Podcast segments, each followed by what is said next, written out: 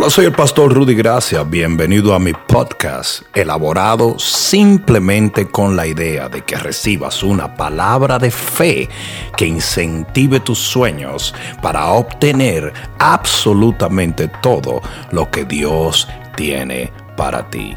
Libro de Job, capítulo 36, versículo 5. Libro de Job, capítulo 36 y versículo 5 dice la palabra de Dios, he aquí que Dios es grande, santo, pero no desestima a nadie. Por más grande que es Dios, Él no desestima a nadie. Es poderoso en fuerza de sabiduría. No otorgará vida al impío pero a los afligidos les dará su derecho. No apartará de los justos sus ojos.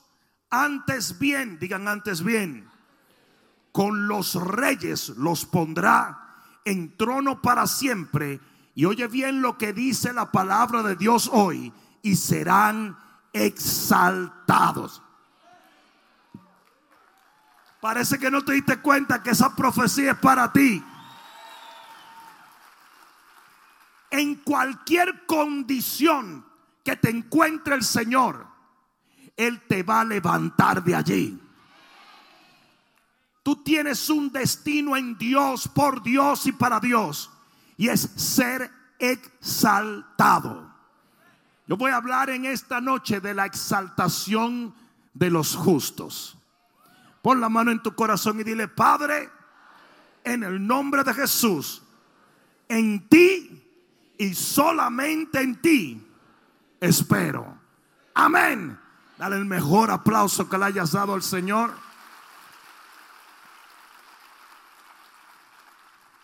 Puedes sentarte un momento. La palabra exaltar se ve con gran frecuencia en la Biblia. Literalmente está en un número impresionante. La palabra exaltar quiere decir conceder grandeza, honor o extremo valor a una persona. Los sinónimos de esta palabra es realzar, elevar, ensalzar, que no quiere decir ponerlo en salsa, enaltecer o glorificar, digan glorificar. Pero obviamente esta palabra es casi siempre usada en la Biblia, en su gran mayoría, con respecto a Dios. En el libro de Salmos, en el capítulo 68 y en el versículo 4, mira lo que dice la palabra de Dios. 68, 4 dice, cantad a Dios, cantad salmos a su nombre, exaltad al que cabalga sobre los cielos. Alguien diga amén. Jehová es su nombre alegraos delante de él, porque él es padre de huérfanos y defensor de viuda, es Dios en su santa morada. En el Salmos 99, pero en el versículo 1, mira lo que dice la palabra. Solamente quiero poner una base de esto. Dice, Jehová reina. ¿Cuántos saben eso? Temblarán los pueblos. Él está sentado sobre los querubines se conmoverá la tierra. Jehová en Sión es grande y exaltado sobre todos los pueblos. Alaben tu nombre grande y temible. Él es santo y la gloria del rey ama el juicio. Tú confirmas la rectitud y tú has hecho en Jacob juicio y justicia. Exaltada Jehová. Dile al que está a tu lado. Exaltada Jehová nuestro Dios y postraos, postraos ante el estrado de sus pies, porque Él es santo. En el versículo 9, antes de terminar ese salmo, dice, exaltad a Jehová nuestro Dios y postraos ante su santo monte, porque Jehová nuestro Dios es santo. Obviamente, la gran mayoría de las veces que se utiliza la palabra exaltar, se utiliza en el contexto de Dios.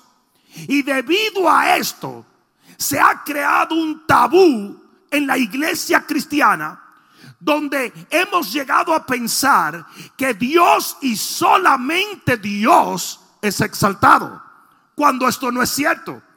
Lo único aceptable en la iglesia cristiana es que Dios piense que él tiene que exaltar a Dios. Pero si alguna persona le dice a Dios, Dios te va a exaltar a ti, de inmediato la gente se disgusta y piensa que estamos idolatrando al hombre y que estamos ensalzando al hombre, pues déjame decirte una cosa, tú fuiste destinado a ser exaltado de cualquier condición en la cual Dios te encuentre. Si te encontró pobre te va a prosperar, si te encontró humillado te va a levantar, si te encontró perdido te va a alcanzar. Alguien va a tener que decir amén. Y en el texto que leímos al principio, no, en el libro de Job capítulo 36, se nos dice que Dios exalta al hombre.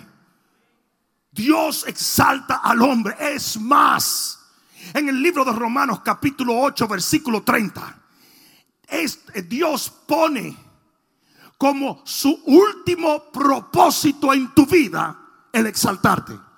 Y dice que a los que predestinó los llamó. A los que los llamó los justificó. Y a los que justificó los glorificó. Y glorificar es un sinónimo de exaltar.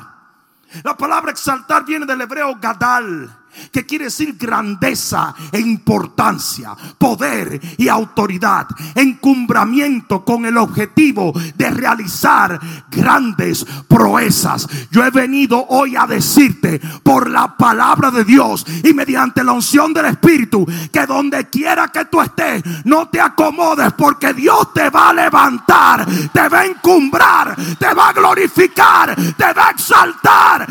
Alguien va a tener que decir amén aquí. Yo dije, alguien va a tener que decir amén aquí. En cualquier condición que te encuentres, estás literalmente condenado mediante una palabra de Dios a ser exaltado.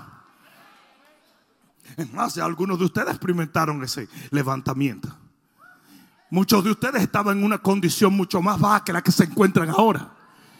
Estaban tirados en el suelo ahora están elevados a tronos celestiales con Cristo. Ah, ¿Alguien está entendiendo eso? Sí, una cosa que tú tienes que entender es que tú no estás aquí. Tú no estás sentado en segadores, tú estás sentado en tronos. Desde acuerdo al punto, al punto de vista de Dios, usted está sentado en tronos celestiales. No, no, no, usted no va a ser sentado, ya lo está. Porque todo el propósito de Dios fue redimirte para exaltarte. El diablo te tiró, te pisoteó, te humilló, te desguañingó, te desvieló. Pero Dios te exaltó. Ese es el testimonio más glorioso. Cuando tú vuelves a un familiar que te dejó de ver un tiempo y tú has estado en la presencia de Dios, ellos te ven venir y notan algo diferente. Quizás no eres multimillonario, pero estás mejor que antes. Quizás no eres perfecto, pero tienes la justicia de Dios en ti. Quizás no eres demasiado maravilloso, pero tienes paz, gozo, unción, bendición, redención. Estás camino al cielo y desde que la gente te ve, ellos ven algo en ti que a veces tú dejas de notar. Has sido exaltado. Dice que cuando vieron a Pedro, dice, le preguntaron, este estado con Jesús, porque eran hombres del vulgo y hablaban como hombres de, letras y ciencia. Y así mismo la gente está mirando, te está diciendo, ah, hay algo, Yo, yo, yo, no sé exactamente lo que es, pero ellos te vieron arrastrado, te vieron tirado, te vieron perdido, te vieron equivocado, te vieron pecaminoso, andrajoso, hediondo, podrido. Ahora estás elevado, encumbrado, glorificado, exaltado. Una vez yo iba con un pasaporte viejo a, viajar y cuando me están, eh, fue mi último pasaporte dominicano. Ustedes conocen esa nación europea, República Dominicana, ¿verdad? Pues fue mi último pasaporte y cuando estoy en la, en la, en migración me dice, este no es usted. Yo digo, sí soy yo. Este no es usted. Digo, que sí soy yo.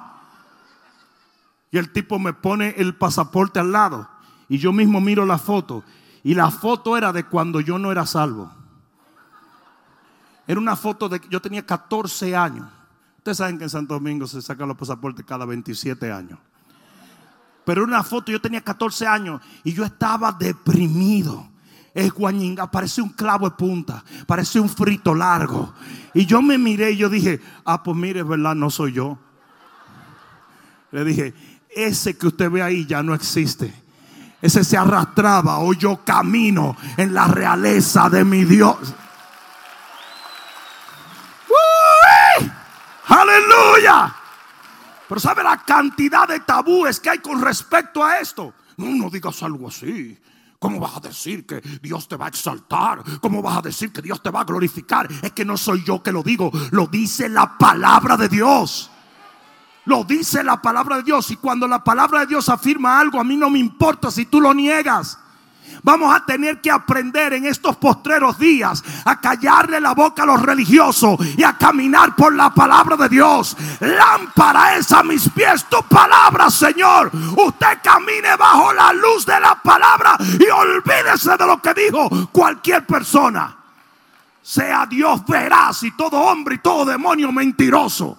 Lo que Dios dice que yo soy, eso soy yo. Y punto.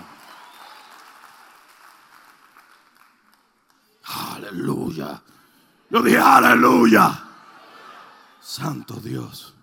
O sea, la cantidad de gente que el Señor, desde que lo alcanzaba, le cambiaba el nombre. Y muchos de ellos le tomó años para poder alinear su concepto a su nuevo nombre.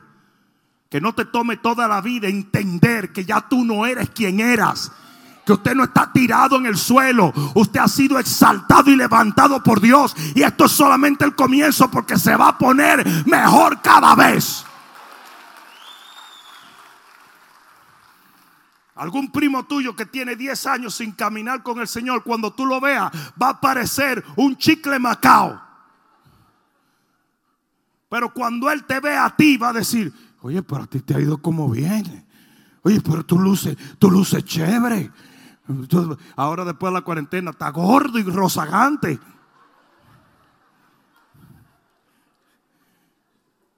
Pero yo les digo a ustedes que es impresionante. Aquí hubo un joven que me dijo, pastor, ora por mí, que voy después de 10 años, voy a Nueva York a visitar a mi familia y voy a ver a todos mis primos. Yo oré por él, le dije, protégelo a este tigre.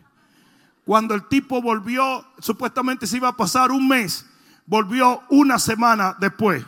Y le digo, ¿y tú qué haces aquí? Me dice, pastor, todos mis amigos están muertos. Mis primos están en droga. Mis tías se fueron y lo dejaron a todos, se fueron para Santo Domingo, para un campo a retirarse. Aquello te hecho un desastre. Y le dije, pero ¿qué hiciste? No, yo estuve con ellos todo el tiempo porque ellos decían, yo necesito lo que tú tienes. No, no, no, no, no, no, no, no. Si tú tienes un testimonio que habla por ti. Hay veces que tú no vas a tener que abrir la boca porque una lámpara ni siquiera habla, pero brilla. Y hay un brillo en ti. Yo dije, hay un brillo en ti. Que tú has sido exaltado. Eso fue un llamado que Dios hizo. Mira lo que dice en Salmos capítulo 37, versículo 34. Y le voy a decir por qué tengo que darle varias escrituras. Porque la iglesia cristiana evangélica está en contra de un mensaje como este.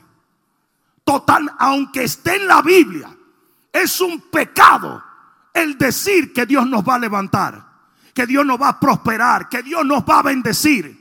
Es un pecado decir algo semejante. Y es por eso que toda una nueva generación se está perdiendo. Porque el joven tiene sueños que parecen morirse en la religión.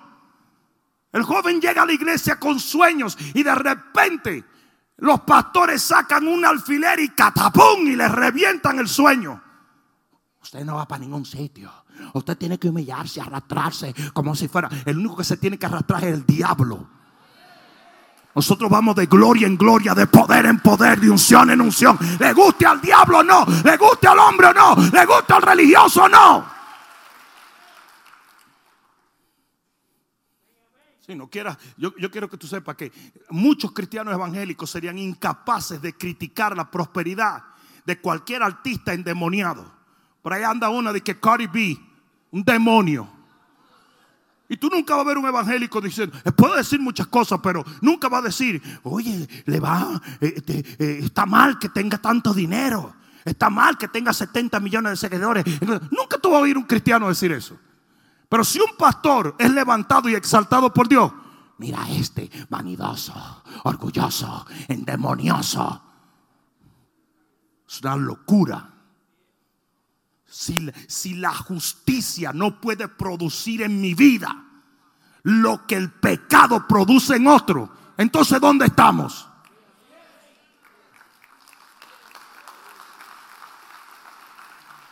La gente que critica la exaltación de otros, eh, los cristianos que critican la exaltación de otros son la peor excusa de un demonio. Porque le están diciendo a la gente que está mal que Dios te levante. No me, no, no me escuchen, no me escuchen. Salmo 37. Espera en Jehová. ¿Oíste? Hello. No en el hombre. Espera en Jehová. Hijo de Dios, espera en Jehová. Hombre de negocio, espera en Jehová. Líder en el reino, espera en Jehová. Hijos, esperen en Jehová y guarda su camino. Y él, ¿quién? Él. Él, Jehová te exaltará para que puedas heredar la tierra. Cuando sean destruidos los pecadores lo verás. Vi yo al impío sumamente enaltecido porque los impíos sí se levantan. Y mira lo que dice aquí David. Si tú guardas y esperas en Jehová y guardas su camino, Él te va a exaltar. ¿Quién levantó al impío? No fue Jehová, pero ellos son levantados. Y eso es lo que da cuerda. Dice, yo vi al impío sumamente enaltecido y que se extendía como laurel verde. Pero él pasó y aquí ya no estaba. Lo busqué y no fue hallado. Porque la bendición o exaltación de los impíos se marchita, pero la tuya irá de gloria en gloria. Toda doctrina que contradiga esa palabra es una doctrina diabólica. Primera de Samuel 2.6. Primera de Samuel 2.6. Mira lo que dice la palabra. Jehová mata. Santísimo. Esa profecía es para mí. No. Jehová mata, pero él da vida. ¿A cuántos le ha dado vida el Señor? Él hace descender al Seol y él hace subir. Jehová empobrece, pero él enriquece. Entonces fíjate, hay de los dos bandos evangélicos. Están los bandos que son extremos. Jehová empobrece, aleluya. Y está el otro bando que Jehová enriquece, aleluya. Y usted tiene que decidir por dónde se va a ir, porque él hace Cualquiera de las dos. Será hecho de acuerdo a tu fe. Él enriquece, abate y enaltece. O sea, tira o levanta. Él levanta del polvo. What? Entonces si prospera. Entonces si es verdad. Él levanta del polvo al pobre y del muladar. Usted sabe lo que es el muladar, ¿verdad? La letrina. Es donde se echaba la porquería. Él levanta de la. Quisieran que yo lo dijera, piénsenlo. Él levanta del muladar y exalta al menesteroso para hacerle sentarse con príncipes y heredar un sitio de honor. ¿Es eso Biblia o no? ¿Es Biblia o no? Esa es una, es una palabra para ti.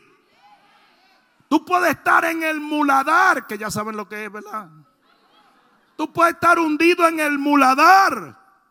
Y de ahí te va a levantar Dios, te vas a limpiar, te va a sentar en un trono, te va a dar el honor que tú mereces, te va a exaltar.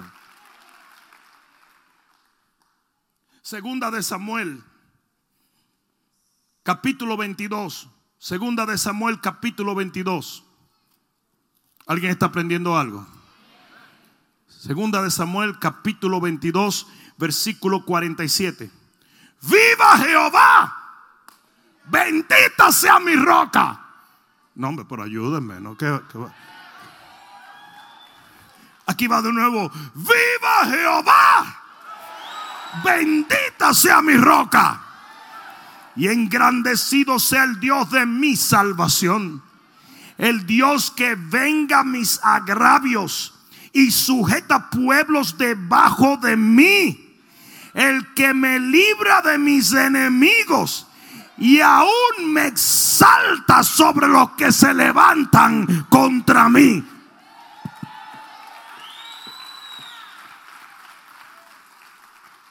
Este es David que está diciendo esto. Pero ustedes creen que esa promesa es exclusivamente para David. ¿Sabe por qué David habla de sus enemigos cuando está en una condición vulnerable? Porque casi siempre todos los individuos comienzan su proceso en el peor tiempo de su vida. La Biblia dice que David llegó a decir, Él me levanta del pozo. Yo lo esperé, yo clamé y me sacó del pozo de la desesperación. Porque el proceso de exaltación casi siempre empieza en un lugar donde tú estás abajo, donde estás vulnerable, donde estás rodeado de enemigos, donde la vida es extremadamente antagónica, como si nada fuera fácil. ¿Cuánto sabes lo que estoy diciendo? Pero es allí donde más fe tú necesitas. Es allí donde tú tienes que aprender a esperar en Jehová. Es allí donde tú tienes que estar pendiente a la mano que te va a levantar y te va a sacar adelante porque Él lo ha prometido. Cuando usted está ahí abajo, usted va a tener más enemigos que amigos, más problemas que soluciones, más preguntas que respuestas. Pero si usted tiene una palabra, yo dije, si usted tiene una palabra, y eso fue lo que dijo David. Yo estaba entre mis enemigos, yo estaba tirado, yo estaba abajo, pero Él me levantó, me exaltó. Y eso mismo va a ser Dios contigo. Ten paciencia, espera, guarda el camino de Jehová, espera en Él. Alguien debió decir amén.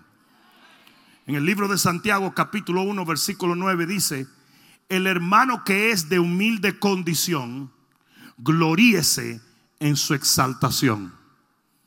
Oye eso. El hermano que es de humilde condición, gloríese en su exaltación.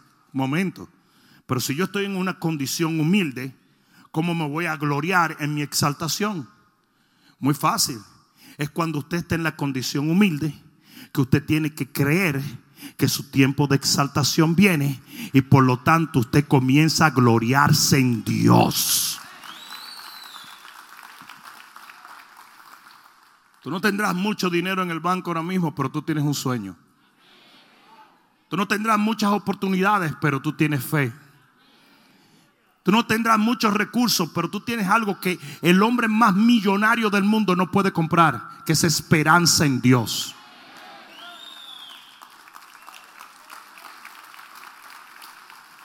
Y aunque tú estés en una humilde condición, tú tienes que aprender a gloriarte en Dios.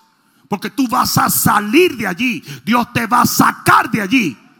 Yo te lo garantizo en el nombre de Jesús. Es más, muchos de ustedes no están donde quisieran estar, pero están en camino a llegar allá. Y usted se da cuenta que es cierto. Yo no sé quién fue que yo vine a hablarle. Yo hago así, yo hago así, miro alrededor y veo una mezcla muy grande de gente. Porque veo gente que llegó totalmente destruida, que hoy tienen sus negocios que hoy tienen sus familias, que hoy tienen una vida muy distinta a la vida que tenían cuando llegaron aquí. Veo algunos que llegaron como tecatos y hoy tienen sus negocios, sus familias, familias llenas del Espíritu Santo. cuando todo lo que hacían era llenarse de droga. Ve otros que vinieron hasta con problemas de migración y hoy tienen negocios y tienen papeles y tienen todo. Tienen, son líderes en el reino de, los cielos. Y, si tú le preguntas a alguno de ellos, entonces la verdad que, lo único que yo hice fue servirle a Dios. Y el Señor se encargó del resto. El Señor se encargó del resto. Como iglesia nosotros hemos avanzado de un apartamento, de un apartamento. Mira dónde estamos hoy una plataforma que alcanza millones de personas con la palabra de Dios todos los días. Señores, es tan impresionante los tabúes que hay contra la exaltación de los individuos que cuando, cuando los apóstoles y el, gremio eclesiástico decide eh, eh, nombrarme para un obispado, muchísimos se ofendieron. Se ofendieron. Ahora se llama obispo. Y tú no.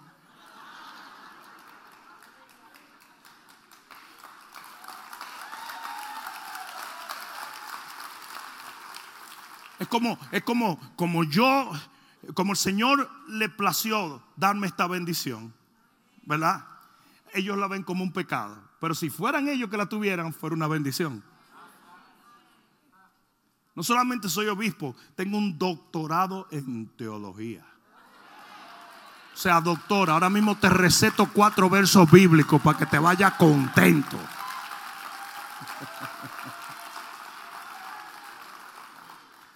Esas son las cosas que hace Dios. Yo no lo pedí, pero el Señor decide exaltarme, levantarme. ¿Por qué? Porque así es Él. Amén. Ahora, aquí es donde entra la voz pastoral. Hay ciertas cosas, de acuerdo a la palabra de Dios, que ayudan a tu exaltación. Allá no sé si ustedes alguna vez han tenido un niño y usted quiere cargar al muchacho, pero el muchacho está demongado. ¿Ustedes han visto eso? ¿Saben lo que es demongado del hebreo demongation? De repente el muchacho está tirado. Y tú dices, muchacho, camina. Y tú tratas de cargar, pero el muchacho no coopera. Porque está haciendo un show de malcriadeza. Señores, y esa porquería de 20 libras pesa como no, como no, como, como 200 libras de repente, porque está todo demongado. El muchacho, eh, o sea, él no está cooperando. Entonces tú lo quieres levantar, pero él no está cooperando. Y así mismo hay una demonguitis en el pueblo de Dios. Tú tienes demonguitis aguda. Dios está tratando de levantarte, pero tú de una brega, muchacho. Sí, porque eso es lo que hace un papá dominicano. Lo agolpea bien, lo afloja bien. ¿Ustedes han visto la carne que las abuelas compraban, que era muy dura y le daban palo y de repente se ablandaba? Pues el papá dominicano, con toda la cultura psicológica y eclesiástica que tiene, te daba una golpea en ese piso que tú, entonces te enderezabas y no había ni que cargarte, tú te parabas solo. Entonces, ustedes tienen mucho de monguitis. Ustedes tienen una, Dios jalándote y tratando de levantarte, pero usted no coopera. Usted no está cooperando. Usted tiene que cooperar. Usted tiene que poner de su parte. Hay ciertas cosas que aceleran la exaltación de un individuo. No solamente la aceleran, sino que la hacen crecer exponencialmente. ¿Por qué tú crees que hay gente con el mismo Dios en la iglesia que ha sido más exaltado que otro? Hello. Hay mucha gente que ha sido levantado mucho más alto que otro. Porque hacen ciertas cosas que cooperan o obran a favor de esa exaltación o levantamiento. Dios lo quiere hacer con todos. Pero usted tiene que poner de su parte. Y si no pone de tu parte, de todas maneras, un día te levanta Dios, pero a lo mejor no tan alto como pudiera provocarlo tú. Acuérdense que la Biblia dice que nosotros somos colaboradores de Dios. ¿Sabe lo que es un colaborador? Alguien que trabaja contigo con un fin específico. Entonces Dios no quiere hacerlo todo. Es como, es como Moisés que dijo, tranqui, tranqui everybody. tranquilo, que Dios abrirá. Y Dios le hizo, toma, cabezón. ¿Qué me andas llamando a mí? Levanta la vara que yo te di, camina. Yañe, pues tú no le dices nada a uno. Yo andaba buscando las instrucciones de la vara y tú nunca me la diste. O sea, él quería que Dios hiciera todo y Dios quería que él colaborara. Mira lo que le dijo Dios, si tú levantas la vara, yo abro el mar. Y así mismo con usted, usted hace lo suyo y Dios hará lo de él. Amén. Por lo tanto, no es suficiente con venir a la iglesia y decir, yo quiero echar para adelante. No hay una sola gente que tú le produzcas. ¿Y cómo que tú quieres? Que no te diga, no, no, yo quiero, yo quiero tener mucho dinero y ser muy feliz, flaco y elegante. Todo el mundo, quiere lo mismo. ¿O no? Y después hay otros que son más espirituales. Y servirle a Dios y cumplir con Dios. Pero es más o menos todo va por la misma línea. En, treinta y pico de años que yo tengo en este asunto, yo ya me delaté. Quiero decir, viviendo en esta tierra. Pero en ese tiempo que yo tengo, yo nunca he oído a nadie. ¿Y qué es lo que tú quieres? Yo lo único que quiero es andar bien desbaratado, que me hieran los pies, que, que, que no, yo, yo, lo que quisiera, pastor, mira, lo que yo quiero es ser homeless hasta el día que me muera. Tú sabes.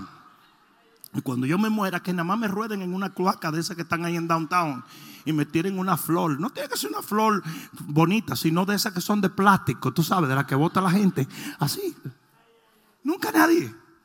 Todo el mundo quiere. ¿Por qué? Porque Dios creó al hombre para bendecirlo. Y dentro de nuestro corazón está la exaltación. Y si tú no le estuvieras sirviendo a Dios como quiere, estuviera buscando exaltación. Porque el impío recibe exaltación, lo que pasa es que no la recibe de Dios. No sé si me están entendiendo.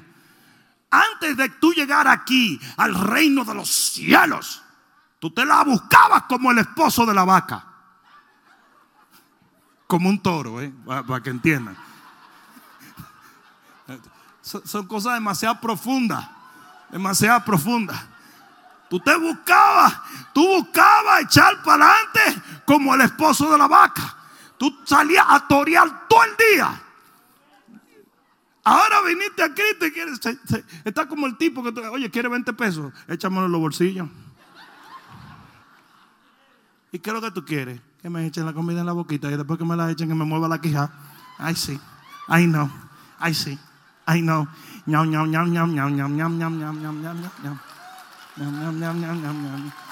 ¿Vieron que esa canción es cristiana? Eso es en lengua.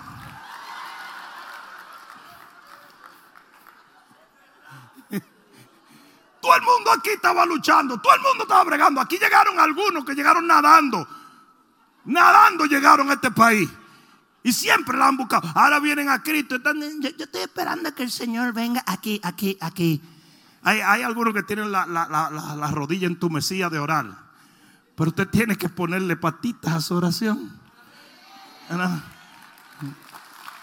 La fe sin obra es muerta.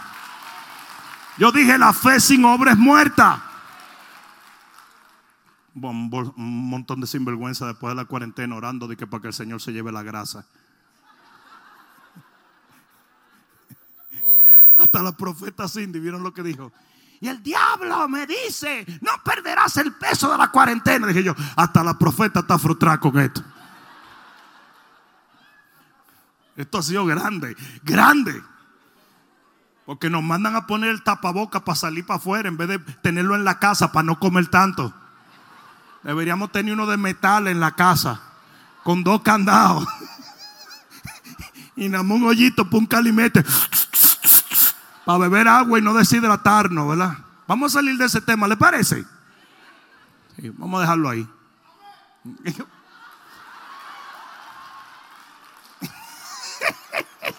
Oscar, estate quieto. Hay ciertas cosas que tú vas a hacer que van a ayudar a tu exaltación. ¿Cuántos quieren cooperar con Dios para ser exaltados por Él? Aquí viene. Número uno, obediencia. Obediencia. Nada provoca milagros en tu vida que te hacen avanzar en el reino como obedecer a Dios. En el libro de Salmos capítulo 37, libro de Salmos capítulo 37, rapidito. Salmos capítulo 37, versículo 34. Salmo 37, 34. Eh, Mira lo que dice la palabra. dice, esperen Jehová y guarda su camino. Ya lo leímos, pero aquí vamos de nuevo. Esperen Jehová y guarda su camino y él te exaltará para heredar la tierra. Tú tienes que aprender a ser mucho más que leer la Biblia. Tú tienes que ser un hacedor de la palabra. Usted tiene que guardar el camino de Jehová. La Biblia dice en Deuteronomio 28.1, acontecerá que si oyereis atentamente la voz de Jehová tu Dios, ¿cuánto oyen la voz de Jehová su Dios? Para guardar y poner por obra sus mandamientos que yo te prescribo hoy. Si usted viene aquí y usted no pone por obra lo que usted aprende, usted no tiene nada. Dice que Él también te exaltará sobre todas las naciones de la tierra. Cuando usted obedece y guarda la palabra de Dios, usted es exaltado por Dios. Honra la palabra y la palabra te va a honrar a ti, tu matrimonio, tus hijos, tu hogar.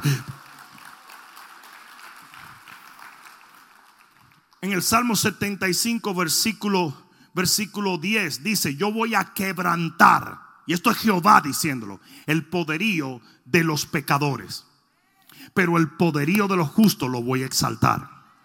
Entonces, ¿cuál es la diferencia entre una persona y otra? Pecador y justo. Cuando usted camina en justicia, Dios lo levanta. Dios lo levanta. Nunca te dejes engañar. Nunca. Nunca dejes que la gente te diga, oh, eso de que andar en santidad, eso, está de más. No, no, no. No, no, no, no. Y te, lo puedes confirmar con los primos tuyos que yo te dije que tú de vez en cuando ves que cuando tú lo veas van a parecer un guiñapo. Pero usted está rozagante y elegante, echando para adelante y feliz. Usted tiene una paz que sobrepasa todo entendimiento y un gozo que no te lo puede dar el hombre, pero no te lo puede quitar nadie. Señores, ustedes saben lo grande que es tener paz. Ustedes no están oyendo. Ustedes saben lo grande que es tener paz. Hay algunos de ustedes que se le olvidó cómo ustedes vivían, que era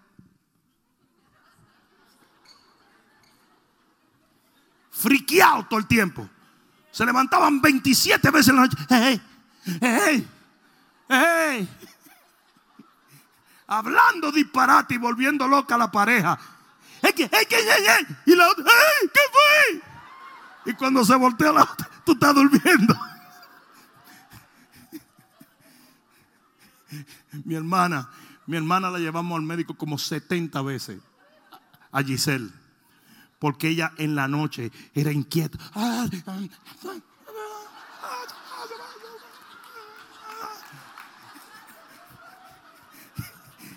Y el, y el, doctor, entonces le dijimos, es loca, ¿verdad? Ella es loca, ¿verdad? Entonces el doctor dijo, no, una persona que se pasa el día en tanto estrés, todavía en la noche ese estrés continúa. Pues yo dije, ah, no, porque siga haciendo ejercicio, eso estar flaco, porque eso, eso se pasa la noche corriendo en el lugar. ¿verdad? Pero ¿saben lo que pasó? Cuando ella vino al Señor y ella se convirtió, eso se fue. Se fue. Y duerme tranquilita. Algunos de ustedes que no podían dormir. Y hasta aquí en la iglesia se duermen sin vergüenza. Tuve que llegar a la iglesia y yo siento nada.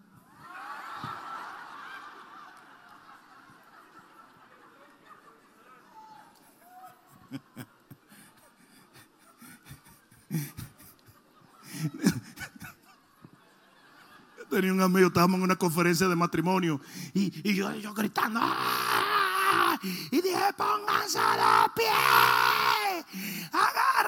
La persona que está al lado, que se supone que era su pareja, y díganle, te amaré toda la vida. Y había un tipo que estaba durmiendo y el que estaba al lado era un hermano de la congregación y le dijo, te amaré toda la vida. Y el tipo, mira hombre.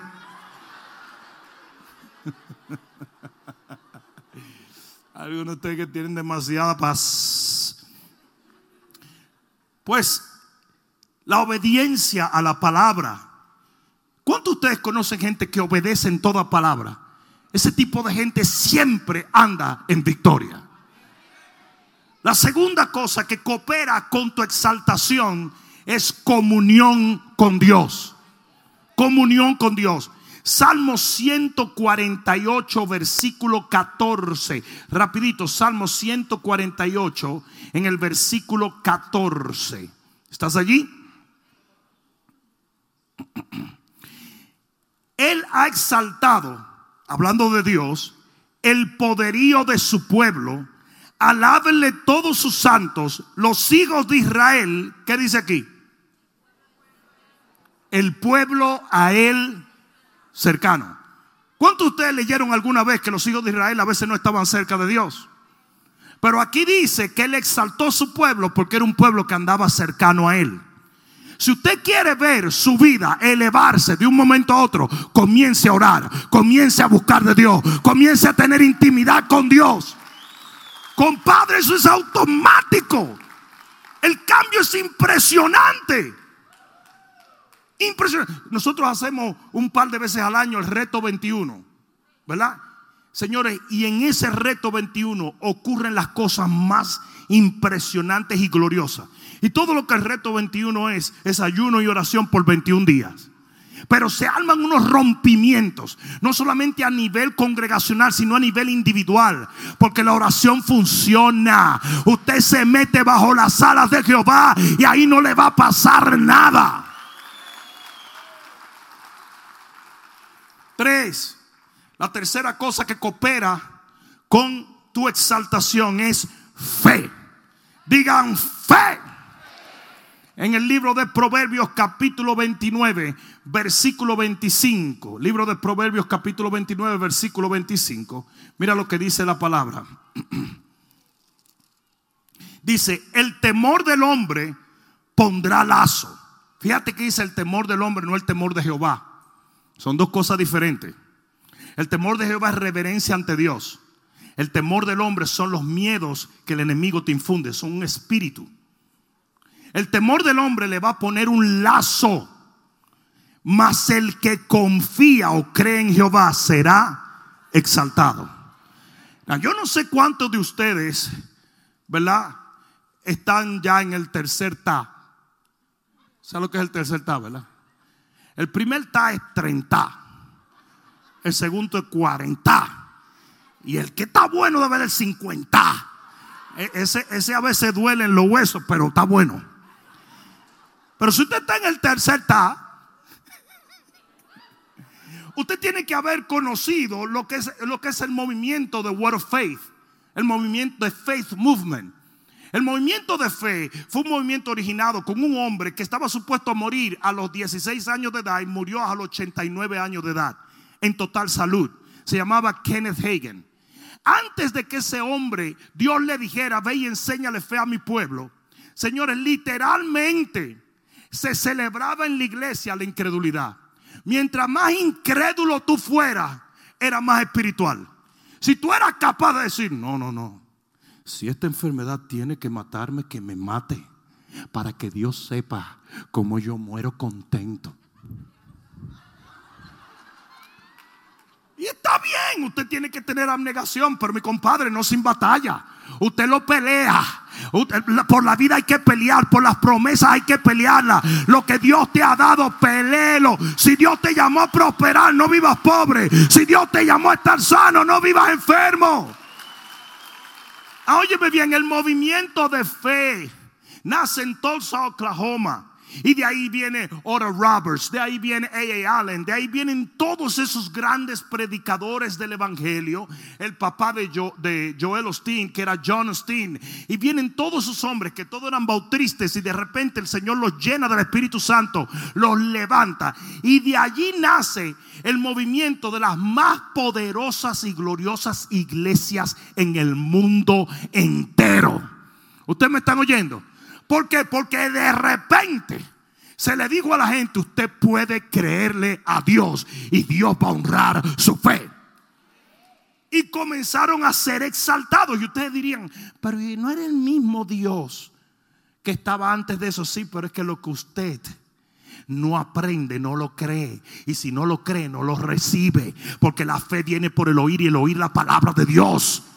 Si usted va a una iglesia que le, pone dudas sobre la sanidad, usted no va a recibir sanidad. Si usted va a una iglesia que le pone dudas sobre la salvación, usted va a caminar en condenación. Pero cuando usted escucha una palabra de fe que dice el Señor está contigo y si Él contigo, nada contra ti. Él te puede sanar, te puede levantar, te puede prosperar, te puede restaurar. Hello. Entonces cuando usted comienza a creer, usted se comienza a levantar. Dios lo comienza a elevar. La exaltación viene por medio de la confianza y la fe. Todos los milagros en la Biblia acontecieron porque alguien le creyó a Dios lo que nadie se atrevió a creer. Usted créale a Dios. Aunque cualquier persona diga que es imposible, no hay nada imposible para Dios. No, no, si se lo vas a dar, dáselo fuerte.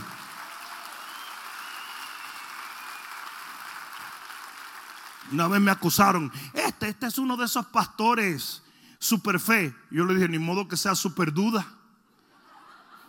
Pablo le decía a la palabra que él predicaba, la palabra de fe. Porque sabe lo que es la victoria, es la fe. Nosotros no triunfamos, nosotros no triunfamos por los buenos deseos, triunfamos por lo que creemos. Triunfamos por lo que creemos. La victoria está en la fe. Usted quiere ser levantado y exaltado, crea por su exaltación. Crea que sus hijos van a ser ricos. Que crea que sus hijos van a ser espirituales. Crea que sus hijos van a ser usados por Dios. Crea que en su hogar siempre va a haber provisión. Crea que su negocio va a prosperar. Créalo. Créalo. Mí me dijo un hermano que le dio COVID los otros días, pastor, no te preocupes, estoy resignado. Toma. Me dijo, sí, pastor, pero ¿cómo te vas a resignar? Cuando tú veas el túnel. Entonces usted se voltea y me dice, pastor, te amo para adelante. Y yo mismo lo empujo por el túnel. Pero si el túnel no está ahí todavía, vamos a batallar esto. Y se recuperó, por ahí anda. Yo lo vi ahorita. Sin vergüenza, si te hubieras resignado, te hubiera ido. Ahora, si él hubiera sido una suegra, la conversación fuera diferente. Es como el hombre que está allí al lado de su suegra, pasándole la mano, porque hay hombres que aman a su suegra. ¿eh? Hay hombres que aman a su suegra. Entonces, eh, todos merecen irse para el infierno. Pero hoy eh, está ahí y la suegra dice, ay, ay, veo las nubes. Y él dice, tranquila, suegra. Ay, veo la luz, tranquila. Suegra. ¿Y dónde está mi hija? Dice, no se me distraiga, suegra, siga, siga, siga. Ándele, ándele. No, no se distraiga, que ya usted iba bien, usted iba bien. Ya iba por las nubes. Él se grita de él.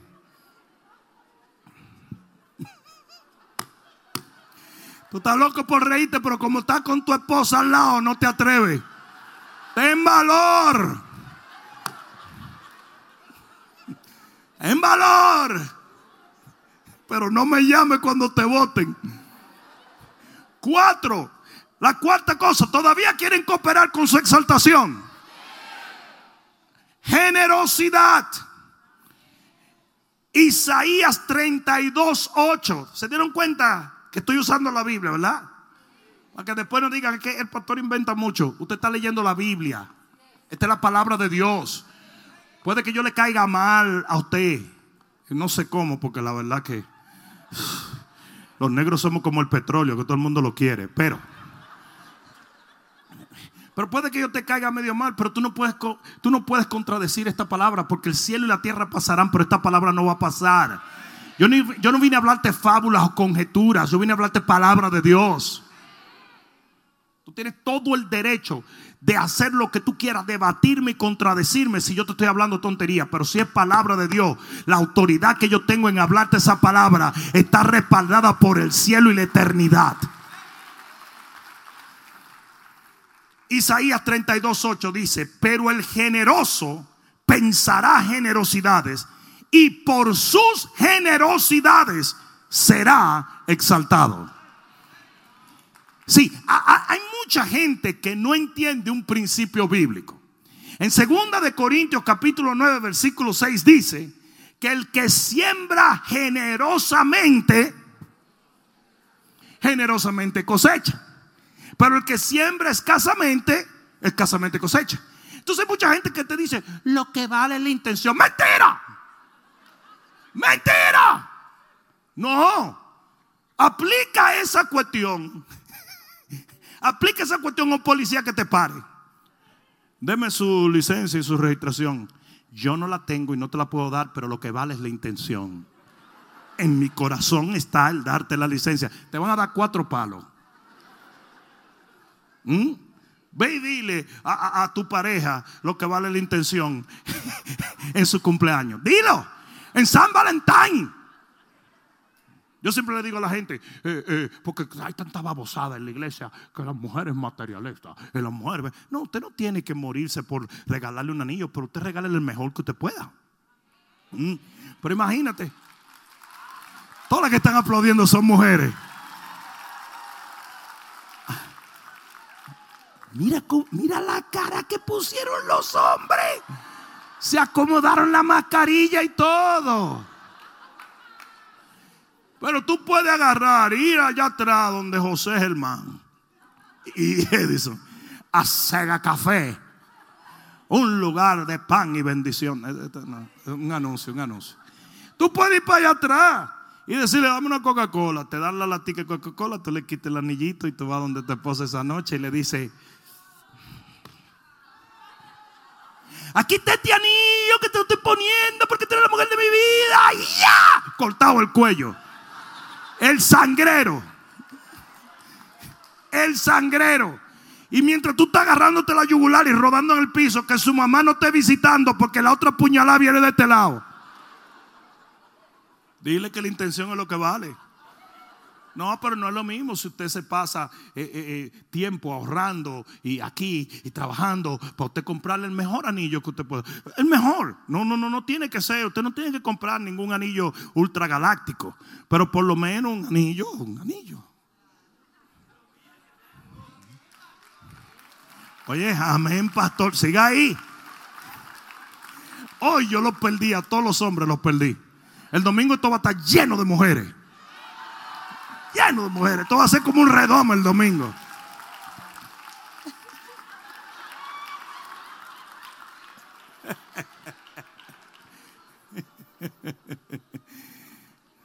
Ay, las mujeres, Dios mío, y sus anillos, sus mojigangas. Así a mí desde chiquitica andaban en perifollá con, eh, no, tú le compraba de esos taquitos de Barbie. Y esos malvados taquitos le hacían una roncha a esa muchacha.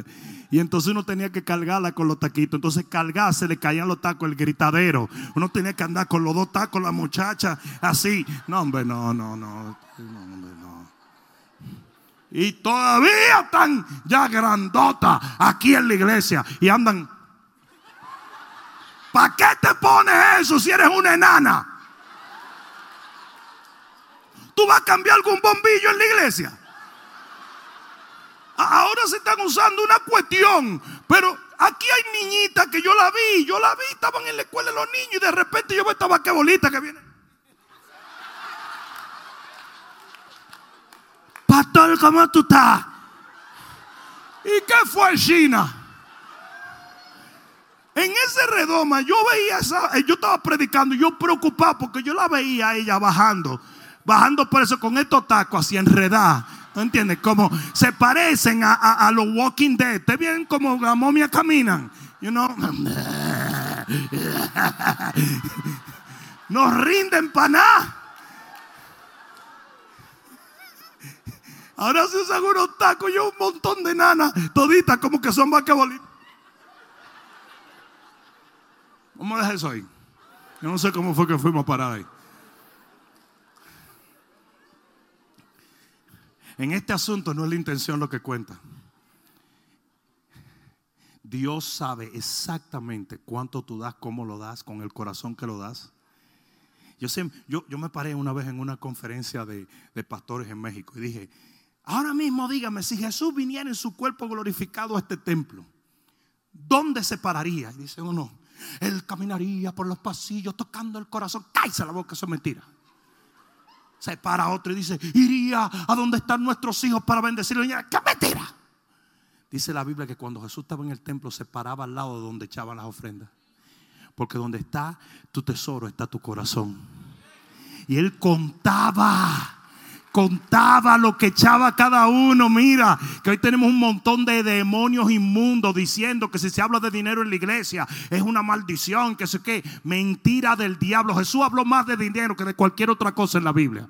Porque donde está tu tesoro, allí está tu corazón. Cuando usted idolatraba a Johnny Walker, San Johnny Walker, cuando usted tenía como rey a la cerveza Corona, Usted todo su billete lo daba ahí. ¿Sí o no? Ah, qué bueno, sí, ¿verdad? Se están haciendo lo loco, ¿verdad? Uno que hizo, todavía está borracho. Eso bebió tanto que tiene alcohol en la sangre. Se muere y no se puede cremar porque dura tres años ardiendo. Pero el asunto es que usted vivía gastando billetes, gastando billetes, gastando billetes. Ahora viene a Cristo. Cristo está en mi corazón, hablador. Te da, te da brega diezmar. Andas criticando, andas oyendo basura de la gente. Cuando tu generosidad es lo que hace que Dios te levante.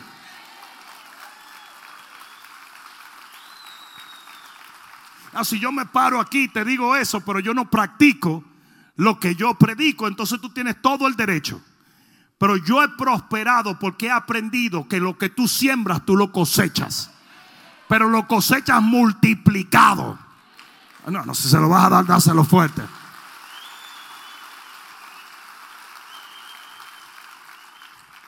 Ustedes saben por qué yo no regalo la suegra.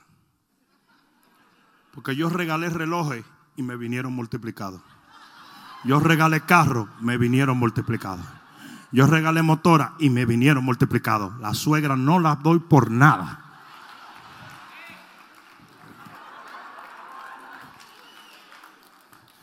Un tipo me dijo, wow, pastor, y es verdad que Salomón tenía mil mujeres.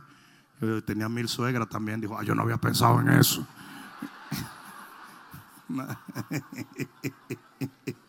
y el tipo vivía fustigado con la suegra. Cinco. Y con esto termino. La quinta cosa que ayuda a tu exaltación es la humildad. Santiago capítulo 4, versículo 10, dice, humillaos delante del Señor y Él os exaltará. Él los exaltará. En el libro de Filipenses dice que el mismo sentir que hubo en Cristo Jesús tiene que estar en nosotros. Si alguien me ayuda, se lo agradezco.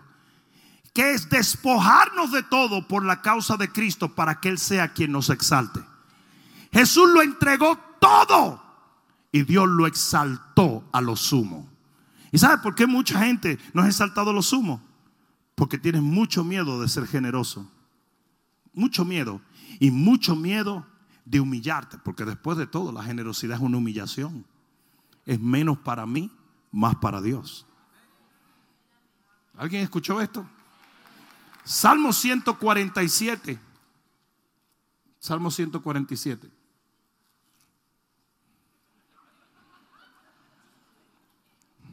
La cosa se pone bien tensa cuando uno habla de la suegra, ¿verdad? 147.5 dice, grande es el Señor nuestro y de mucho poder. Su entendimiento es infinito. Jehová exalta a los humildes y humilla a los impíos hasta la tierra. Tú tienes que entender que el deseo más grande de Dios es exaltarte siempre y cuando tú puedas humillarte.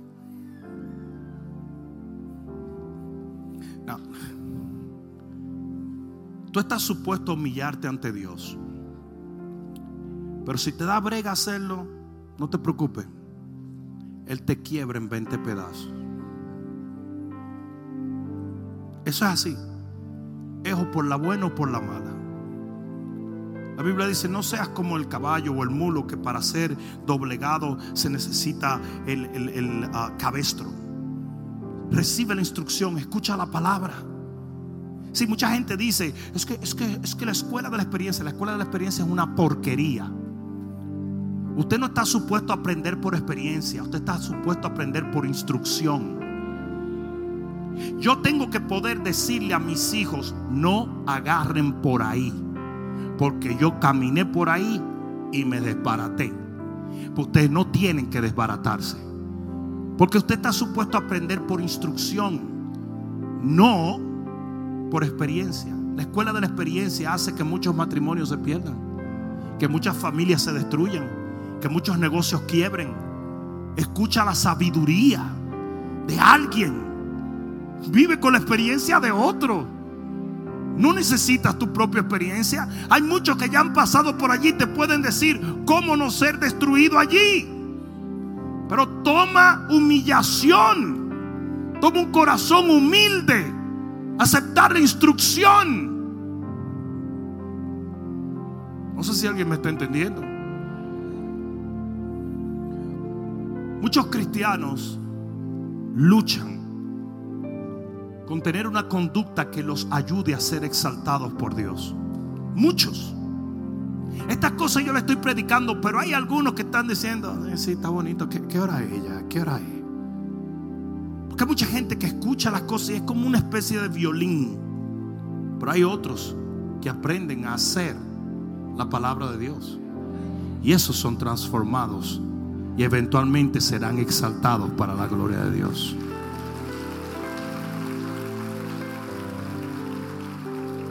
En Isaías 52, versículo 13, Isaías 52, 13, dice la palabra de Dios respecto a nuestro Señor Jesucristo. Dice, he aquí que mi siervo será prosperado. Esto fue antes de que Jesús se manifestara. Mucho tiempo antes. Había una profecía que decía, mi siervo va a ser prosperado, será engrandecido y será exaltado y será puesto muy en alto. Cuando Jesús viene a la tierra, Jesús viene ya con la mentalidad de que todo lo que Dios demandase valía la pena porque al final iba a resultar en su exaltación. Y esa debe de ser la mentalidad de todo hijo de Dios. Usted tiene que caminar diciéndole a Dios, pídeme lo que tú quieras. Porque lo que tú quieras va a resultar en el cumplimiento de la promesa de que yo voy a ser exaltado, levantado. Eh, ¿Alguien está entendiendo esto? Pero de la misma manera que hay mucha gente que jamás irían al trabajo mañana si le dicen, oye, queremos que venga al trabajo, pero no te vamos a pagar. Hay mucha gente que le es muy difícil enmendar su conducta o hacer ciertas cosas en su vida o dejar de hacer otras. Porque no entienden que detrás de un cambio y un ajuste a caminar por Dios, en Dios y para Dios, viene una exaltación que no te la puedes dar tú mismo, ni nadie que esté a tu alrededor. Alguien debió decir amén aquí. Cada cosa que Jesús hizo, la hizo pensando en eso. Sí, el cristiano que entiende que la generosidad prospera siempre diezma y ofrenda. El cristiano que entiende que la comunión con Dios desata bendiciones espirituales sin límite, siempre ora. El cristiano que entiende que cuando tú le das la palabra a alguien, eso se devuelve en bendición para tu vida, son los mejores líderes de la iglesia. El cristiano que entiende muchas de estas cosas, que sabe que hay una promesa y hay una palabra. Yo necesito que tú te vayas de aquí hoy entendiendo que sobre tu vida y la vida de tus hijos y la vida de tu matrimonio hay una promesa de que viene un día donde ustedes serán elevados, exaltados, prosperados por Dios. Y si tú lo entiendes y lo crees, y te aferras a esa promesa, entonces cualquier cosa que envuelva el tu cooperar para que eso se cumpla, usted lo va a hacer. Yo dije, usted lo va a hacer. La Biblia dice, con esperanza debe arar el que ara. Nadie siembra diciendo, no, yo estoy sembrando, pero yo no estoy esperando que nazca nada. Nadie invierte diciendo, no, yo estoy invirtiendo todo este dinero que yo he ahorrado por tantos años para perderlo, porque me harta tener tanto dinero en el banco.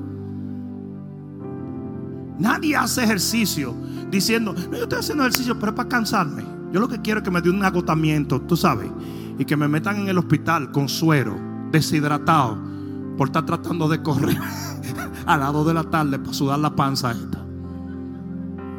Todo el que hace algo lo hace en base a una promesa.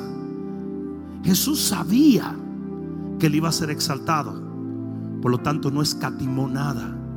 Si tú te das cuenta que hay una conducta y una serie de cosas que cuando tú implementas a tu vida provocas exaltación, no va a haber nadie que pare tu devoción de hacer lo que tienes que hacer. No, no, no, si se lo vas a dar, dáselo fuerte. Más, ponte de pie y dáselo fuerte.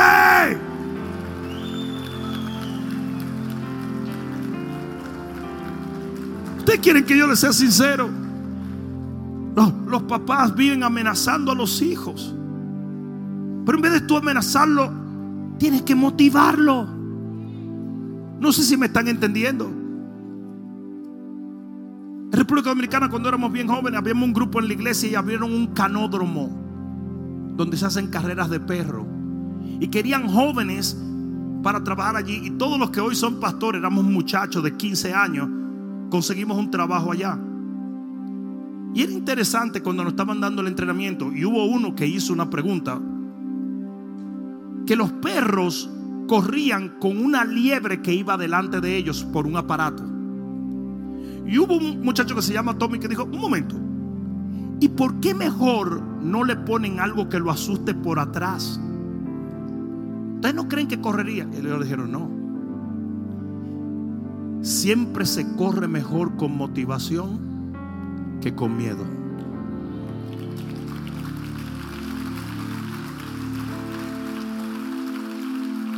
Nosotros no podemos estar amenazando a nuestros hijos todo el tiempo. Véndanle una visión. Véndanle un sueño. Dígale, hijo mío, esto va a pasar, aquello va a pasar, esto va a pasar. Porque ustedes creen que los israelitas bendicen a sus hijos todos los días. No le dicen, levanta tus manos, hijo, te entraré a pescosada todos los días. No, eso es lo que hacen en, el mundo latino. Cuando yo tenía 12 años, fue que yo me vine a dar cuenta que yo no me llamaba muchacho del campo. Un día me dijeron Rudy. Yo dije, ¿quién es ese? Las mamás maldicen a sus hijas. Tú vas a hacer, tú vas a hacer, tú no vas a servir. No va a haber hombre que te aguante a ti. Y la hija la mira y dice, pero te aguantaron a ti, bruja. Y los papás le dicen, buen jaragán, no sirve para nada, no puede hacer nada. What habladorazo. Peor. Usted tiene que hablarle de visiones y sueños. Ustedes tienen que poner sueños en sus hijos. Nosotros tenemos que entender que hay promesas sobre nuestra vida de exaltación. No.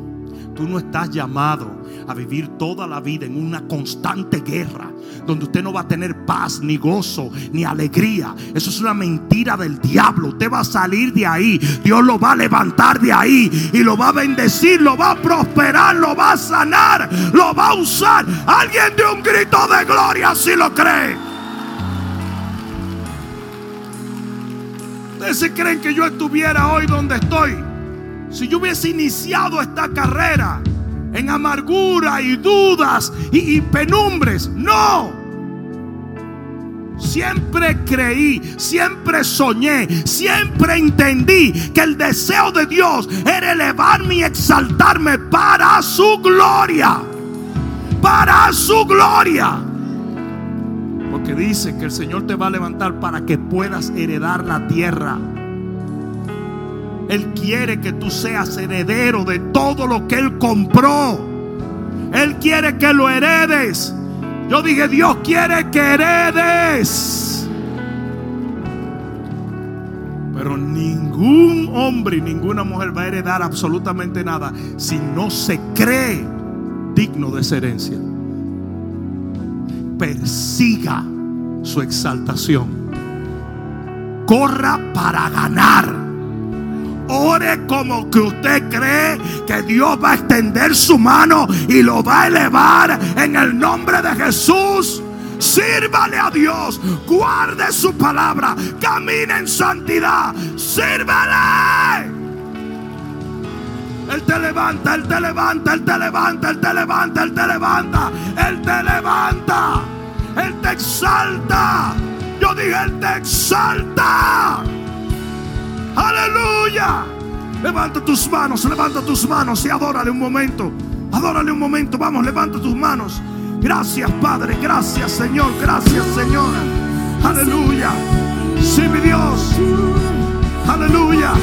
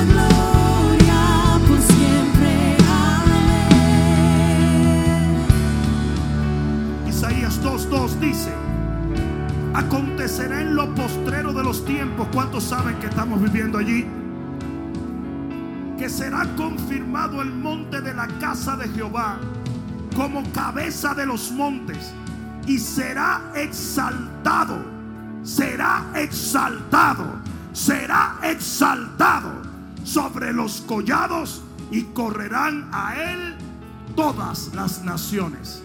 ¿Saben cuál es el espíritu que operará en los postreros días? El espíritu de exaltación. Dios te va a levantar y va a hacer de ti un testimonio. Y todo el que te vea va a correr a buscar de tu Dios. Porque verá la mano, la luz, la gloria. Alguien va a tener que dar un grito de gloria aquí. Alguien va a tener que darlo. Aleluya.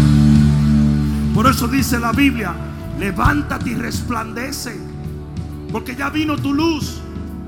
Es posible que la luz ya esté y sin embargo preferimos estar tirado en el suelo.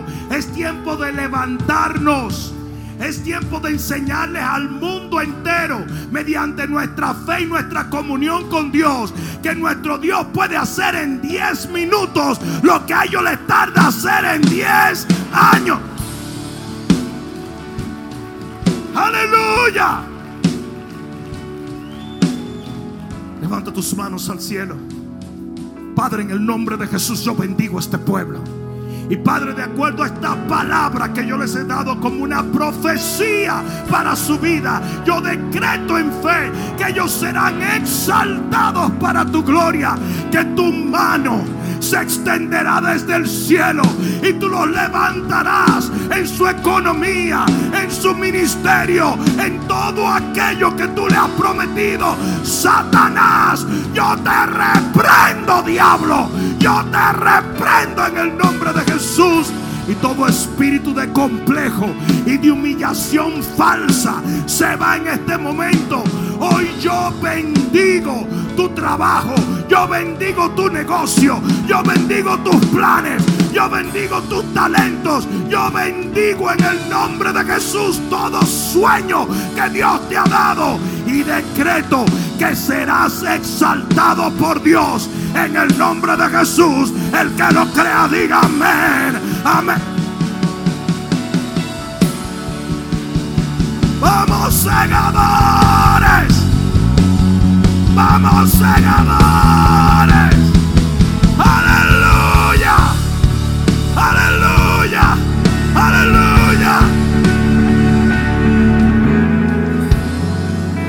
Persona me dijo un día, enfrente de todo un grupo de personas, algo que él pensó que me humillaría.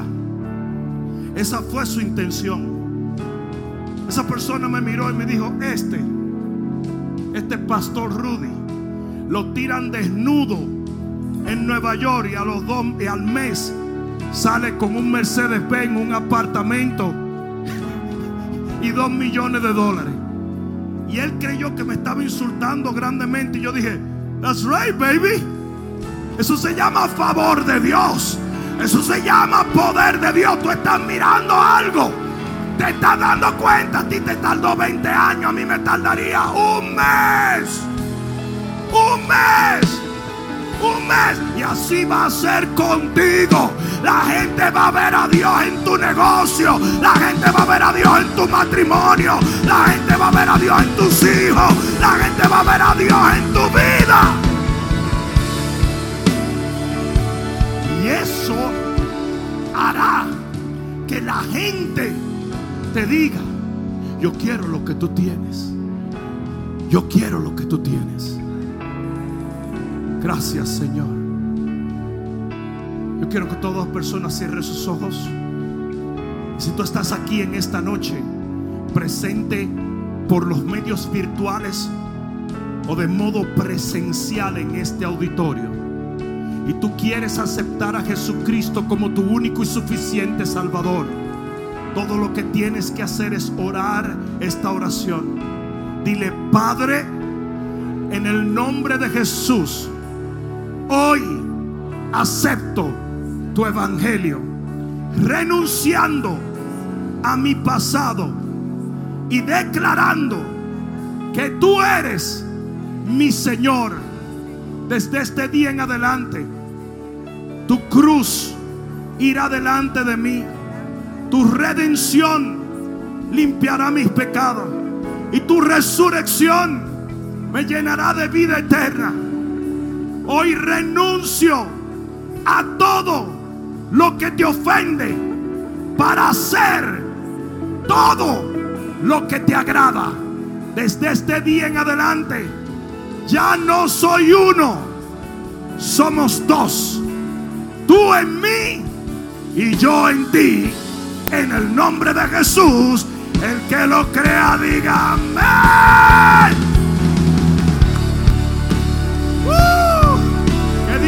Bendiga. Nos vemos el domingo, iglesia. Los amo. Amén.